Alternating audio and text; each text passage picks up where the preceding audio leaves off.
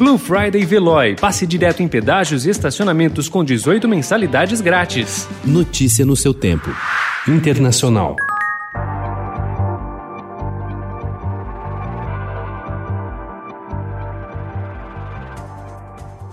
Os presidentes Jair Bolsonaro do Brasil e Alberto Fernandes da Argentina se falaram ontem pela primeira vez desde que o argentino foi eleito em outubro do ano passado.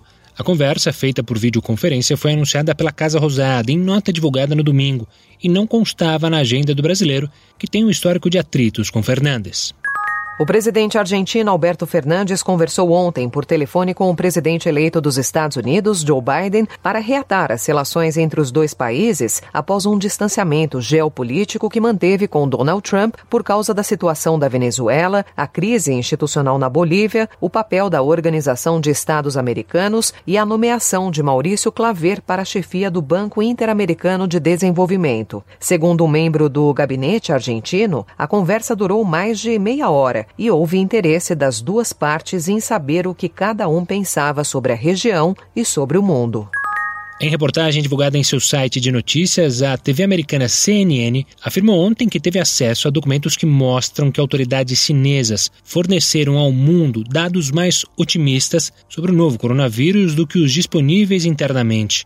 A TV afirma que em 10 de fevereiro, por exemplo, a China teve mais do que o dobro de casos confirmados de Covid-19 do que os divulgados oficialmente na província de Hubei, onde o vírus foi inicialmente detectado. Segundo a reportagem, esse número mais elevado, de 5.918 novos casos, nunca foi revelado na época, já que o sistema de contabilização dos registros parecia minimizar a gravidade do surto.